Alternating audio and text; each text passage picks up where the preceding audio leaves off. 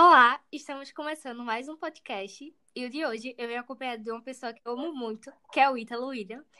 Para quem não sabe, eu e Ítalo estudamos juntos na faculdade e em decorrência do mês do orgulho LGBTQI+, resolvi chamar ele aqui. E aí, Ítalo, tá nervoso? Oi, oi, oi, todo mundo. Eu tô um pouquinho assim nervoso, mas é, espero conseguir passar as melhores pautas para vocês aí. A gente conseguir fazer um debate massa. Vamos. É, primeiro fala quem tu és, né? Se apresenta aí. Então, é, meu nome é Italo William, como a Tainá já falou. Eu estudo pedagogia na UFPE e estou no quarto período. É, por enquanto é só. Estamos no quarto período, né, amigo? Isso, estamos no quarto período, firmes e fortes. Firmes e fortes.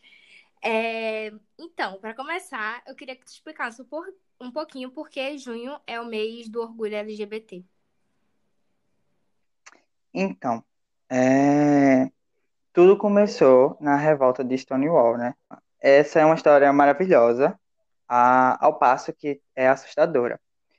É maravilhosa porque revolucionou o estilo de vida LGBT no mundo inteiro e assustadora por ter tido tanta violência para que conquistássemos esses espa espaços de fala, direitos igualitários, a criminalização de atos de preconceito em diversos países.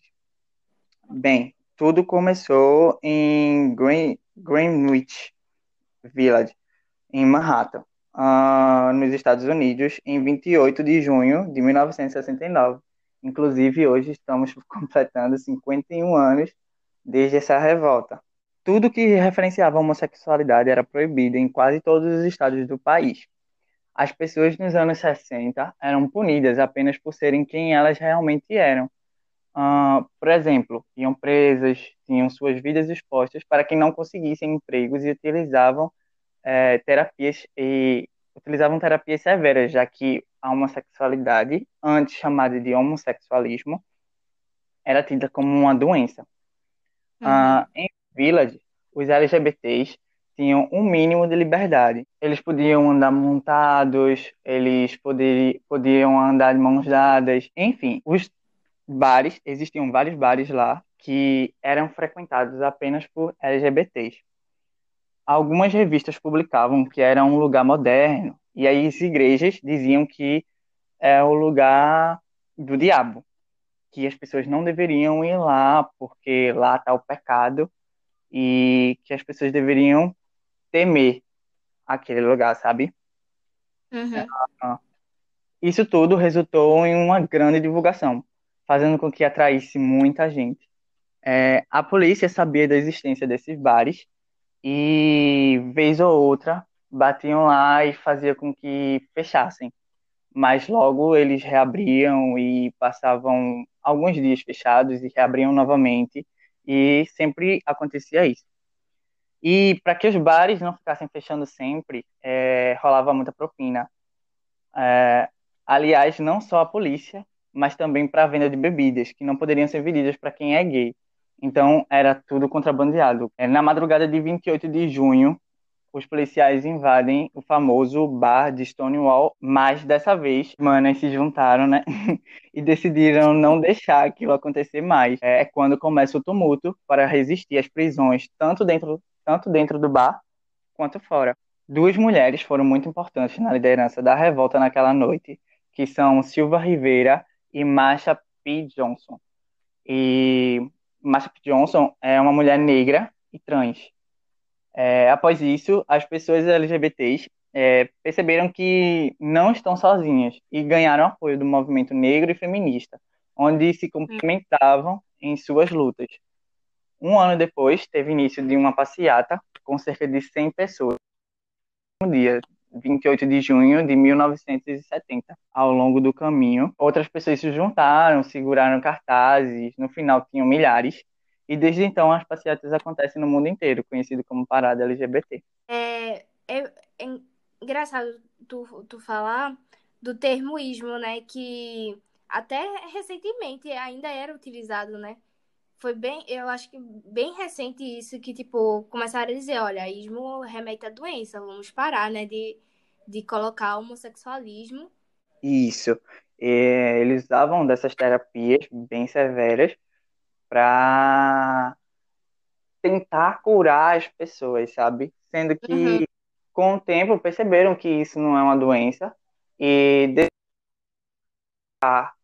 esse prefixo ismo e colocaram homossexualidade. Hum. Tiraram de. A OMS retirou o homossexualismo de doença, porque não tem por que se curar, entendeu? Sim. As pessoas são assim, a gente nasce assim, e é isso.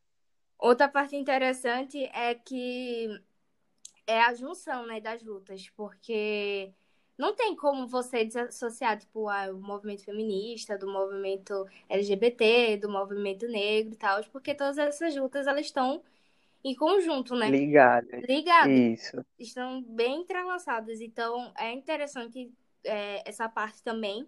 E outra que, que eu ach, achei interessante é, frisar também é a questão que tu falou que, tipo, ocorre, é, precisou se ocorrer uma violência, né? Para que houvesse uma mudança. Isso me remete muito a Franz Fanon, que ele é um filósofo, né, marxista, é, negro, Hum. e no livro Os Condenados da Terra, é um livro dele, ele tem um capítulo que se chama Violência. E daí ele fala que o colonizado é, só, só consegue a liberdade do colonizador através da violência, né? E ele explica como é, é o papel da violência nesse processo. Exatamente. A... Nesse caso, nesse caso, foi precisou-se da violência para que as pessoas é, se juntassem, sabe? Porque elas não tinham a ideia de força que elas têm juntas e viram que juntas, como juntas somos mais fortes, juntas vamos batalhar para ter melhores oportunidades de trabalho, é, para ocupar mais espaços, porque a gente não vai estar tá mais à margem da sociedade. Sim, isso remete muito ao o, o que vem acontecendo nos Estados Unidos, né? Exatamente. Então, a gente está vendo a, a história se repetir. É.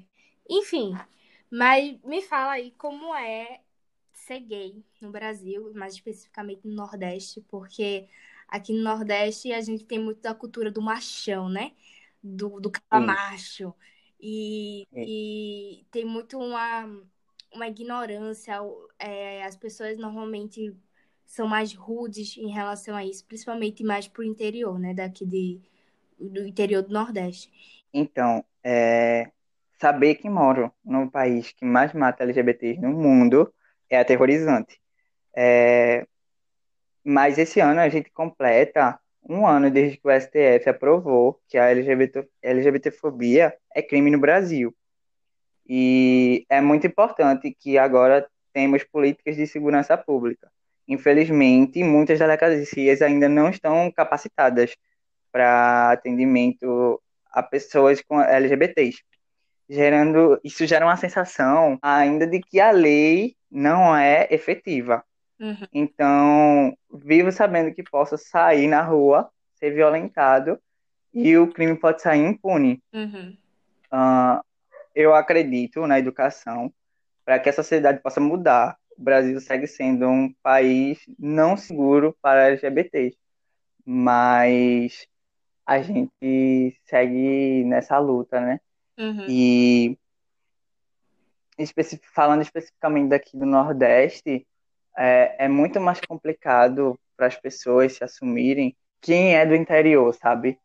Principalmente as pessoas mais antigas, que já tem aquele. que já tem toda aquela cultura do machismo, é, que já vem. que os pais passaram para ele.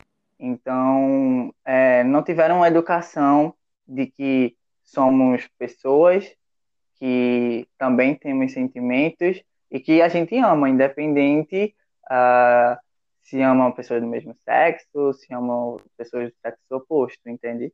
Sim. Tem muito de, de tipo assim, se o, se o gay ele é mais padrãozinho, tipo, ele é branco, ele é fortão e tal, ele tem uma passabilidade maior.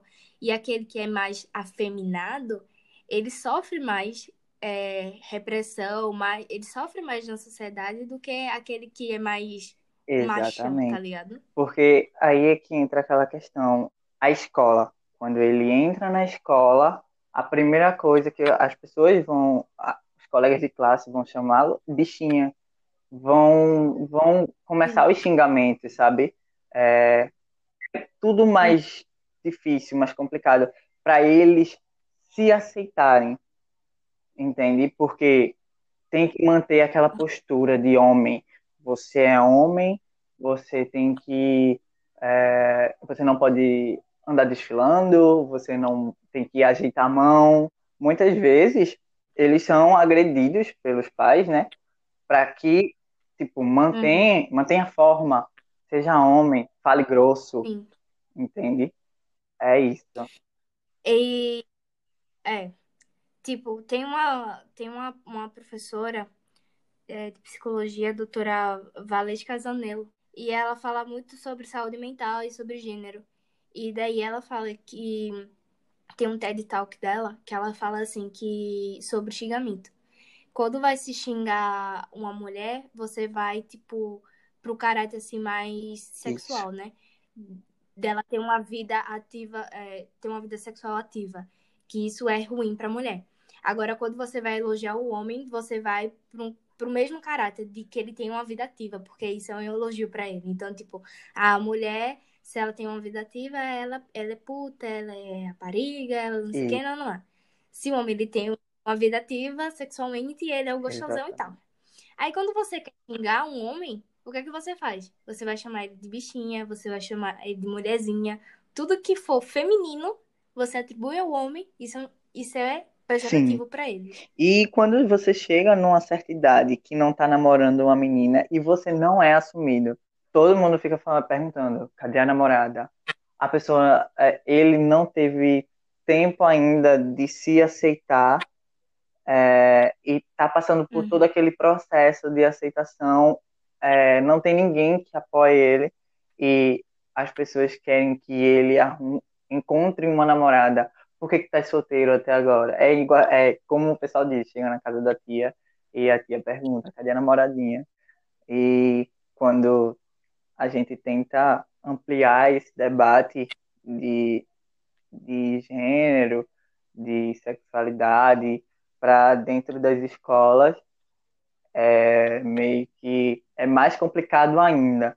É, entrando nesse, nesse assunto, já que a gente é da área, né, da, da pedagogia, e surgiu bastante polêmica, né, esses últimos anos em relação a fake news, né, sobre kit gay e ideologia de gênero dentro da escola.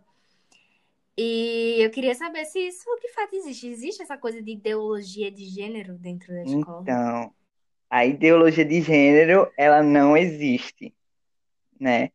Porque algumas pessoas acreditam que é a destruição da família dentro das escolas, o que não é verdade. É muito utilizado de forma pejorativa, Uhum. inventado para a campanha eleitoral. O termo se refere a estudos que cientistas, filósofos e pesquisadores eh, fazem sobre o gênero e seus papéis na sociedade. Vamos tentar explicar. O que é ideologia? A ideologia é um conjunto de ideias e de pensamentos que podem ter o objetivo de doutrinar. E gênero Uhum. não é o sexo biológico, é sobre as características construídas socialmente, sobre masculino e feminino.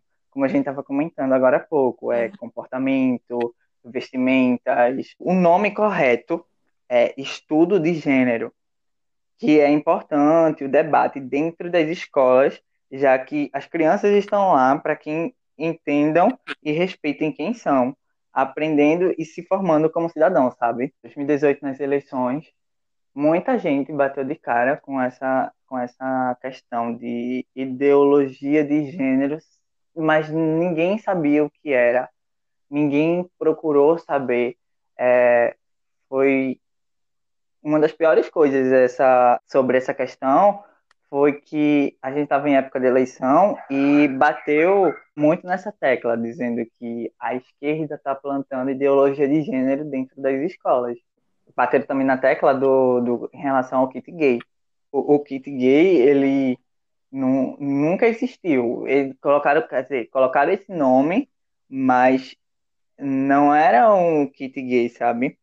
O que existiu foram revistas de histórias em quadrinhos que seriam distribuídas é, para 13 estados, é, no caso o Norte e o Nordeste, com foco no público adolescente. E falaram muito que o kit gay iam ser distribuídos para crianças de 6 anos. E isso que eles chamam de kit gay é, nada mais era que um programa de prevenção de doenças sexualmente transmissíveis e AIDS essas revistas tinham seis volumes e apenas uma delas falava sobre relações homossexuais, da homofobia na escola e da transmissão de AIDS em, em, nas relações entre pessoas do mesmo sexo. Então, a uhum. gente percebe que de seis, de seis revistas, é, uma era sobre homossexualidade. Então, colocaram várias coisas é, em relação a esse kit gay, como a, a mamadeira de piroca, né? Que colocaram lá. Que a gente sabe que aquilo não existe. Assim, tipo assim, a homossexualidade é uma realidade. É uma coisa que tá na sociedade. É, as crianças, elas podem ser homossexuais, não tem nenhum problema nisso. Então, tipo, qual é o problema da gente falar o que acontece na sociedade dentro da escola? A escola é o quê? Uma bolha?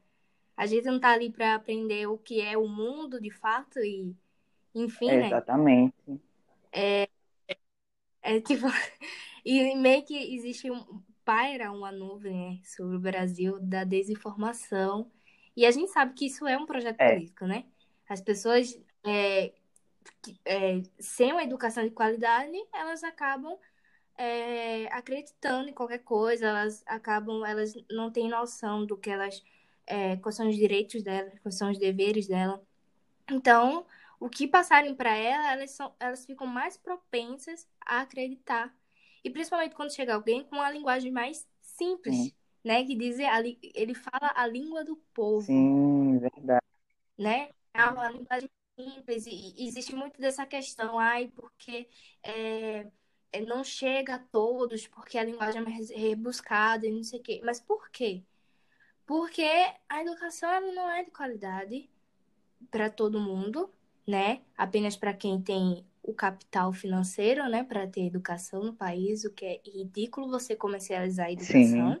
Claro que quem, quem tem o, o, acesso à informação é, é ser um sujeito mais crítico, porque ele tem a informação. Isso. Então ele vai ler algo que é mais complexo, ele não vai entender, então ele vai ignorar aquilo e quando chega alguém falando, tipo, sabe o que é que tá escrito aí? É isso, isso e isso. Então ele vai acreditar na, naquele, Exatamente. porque ele entende o que ele tá falando. E aí começa aquela a questão de repassar o que você entendeu do que outra pessoa falou. Você bebeu de uma conclusão de outra pessoa. É, eu queria que tu falasse um pouquinho, como tu explicou como é a ideologia de gênero, o que é. Eu queria que tu explicasse um pouquinho essa diferença entre sexo, sexualidade e gênero. Gênero, como te expliquei, é, não é o sexo biológico, é sobre as, é, as características construídas socialmente sobre o masculino e o feminino, uhum. toda a questão de comportamento. Sexo é, é a anatomia do seu corpo aí sim, é, ou seja, é, biologicamente nascemos menino e menina, é, em função do uhum. órgão, o pênis e a vagina. Já uhum. a sexualidade, ela é definida como sentimentos, comportamentos e identidades associadas ao sexo. Existem muitos aspectos da sexualidade, sabe? Ah, tem os traços físicos e psicológicos, que diferem homem e mulher, a pessoa com quem estabelece e mantém relações sexuais. A sexualidade também é, é influenciada pelas expectativas e estruturas sociais, como religião, política e medicina. Uma das maiores diferenças entre sexo e sexualidade é que é sexualidade muito pessoal e individualizada, sabe? Embora descreva como as pessoas se relacionam com os outros e como se definem em, em sua sociedade. Sobre o, eu, o mês, né, de junho, eu queria saber, tipo, qual a importância, de fato, de se ter um mês e um dia, né? Tu explicou, né, o que, como é que foi que decidiram que o dia 28 de junho seria o dia do orgulho LGBT. É, se tu vê isso, é, se isso tem uma certa relevância e se isso realmente muda alguma coisa na sociedade. Muda, com certeza. É, um mês inteiro do orgulho LGBT tem sua importância por conta de uma história de lutas contra o preconceito, sabe? É, nesse mês a gente ganha mais espaço de fala para que a gente possa protestar. É um mês que dizemos que nós somos sobreviventes e que não queremos mais nenhuma vítima de violência desse preconceito estrutural.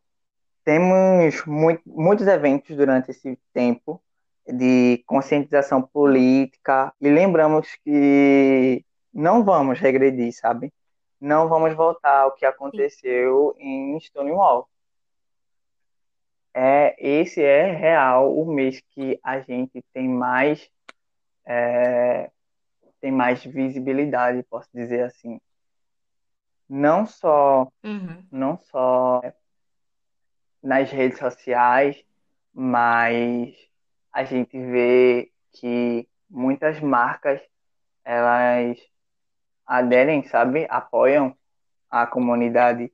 Então a gente ganha muita visibilidade na mídia, nas redes sociais, dentro da política. É, isso gera mais debates, sabe? E a gente Sim. intensifica mais isso durante o mês de junho, já que foi um mês em que aconteceu é, a revolta de Stonewall. Foi em um dia específico, mas um mês inteiro é muito melhor que só um dia, entende? Sim, com certeza. É, então eu queria que tu falasse um pouquinho mais sobre o que é ser gay no mundo acadêmico, né? Dentro de uma universidade federal. A gente sabe que a universidade federal ela é bem plural, né? Bem diversificada. É, ainda bem. Ainda bem. É, Sendo que eu vejo que ainda existe, né, alguns impasses. sim, existem alguns impasses. A comunidade LGBT tem problemas em chegar até uma universidade é, Uhum. devido à falta de oportunidade durante a vida, né? Dentro dos estudos, em casa. é, Então, eu posso dizer por mim que quando cheguei na universidade é outro mundo, é outra coisa. As pessoas são mais acolhedoras, né, do que foi o meu Uhum. ensino médio, meu ensino fundamental, onde eu passei por muito mais problemas em questões a minha a orientação sexual. Então, assim, eu posso dizer que dentro da universidade eu me senti muito mais confortável. Eu me, eu me sinto muito mais confortável para debater, para conversar com outras pessoas, sabe? Coisa que eu não tinha oportunidade dentro da escola. E Tá é ligado? incrível quando a gente chega esse- na universidade, a gente encontra pessoas como nós, sabe? A gente Uhum. em se espelhar. É, coisa que dentro da escola é tudo mais retraído, todo mundo, todo mundo é hétero, todo mundo é hétero e todo mundo te aponta, porque E todo mundo quer ser padrão. exatamente todo mundo quer ser padrão, todo mundo quer ser padrão. Quando você chega dentro da universidade tem um, uma vasta, assim, vastas pessoas, é, várias pessoas na verdade, é, e que várias pessoas diferentes que podem fazer com que e fazem com que a gente se sinta melhor, se sinta bem, a gente se sente é, tipo eu tô em casa, tem pessoas como, como eu e eu posso me espelhar nelas, sabe? E mudar com Uhum. tranquilidade, porque eu não vou ser julgado. Eu não vou ser julgado porque esse sou eu. Sim. E vale salientar também que isso só ocorre porque a universidade não é as, as mil maravilhas, mas isso só ocorre dentro porque existia uma galera também que sofreu bastante repressão dentro, Dentro da, da universidade, né? exatamente. Pra gente chegar Pra aqui, pra gente chegar nesse, nesse momento, muita gente já passou por muito perrengue para conseguir se formar. Se a gente é o que é hoje, é porque outras pessoas lutaram muito para que a gente ganhasse esse espaço e pudesse se sentir mais confortável e ganhar mais força também para fazer com que outras pessoas conscientizem-se, né? Pra fechar, Ítalo, eu queria que tu desse uma indicação de algum filme, série, documentário ou livro pra galera, pra depois que ver, escutar, verem não, né? Pra depois que escutarem esse podcast irem atrás e saber mais. Enfim, o que é que tu recomendaria? Então, eu tenho a recomendação de uma série. Essa série se chama Hollywood, é a original Netflix, saiu esse ano. É muito boa.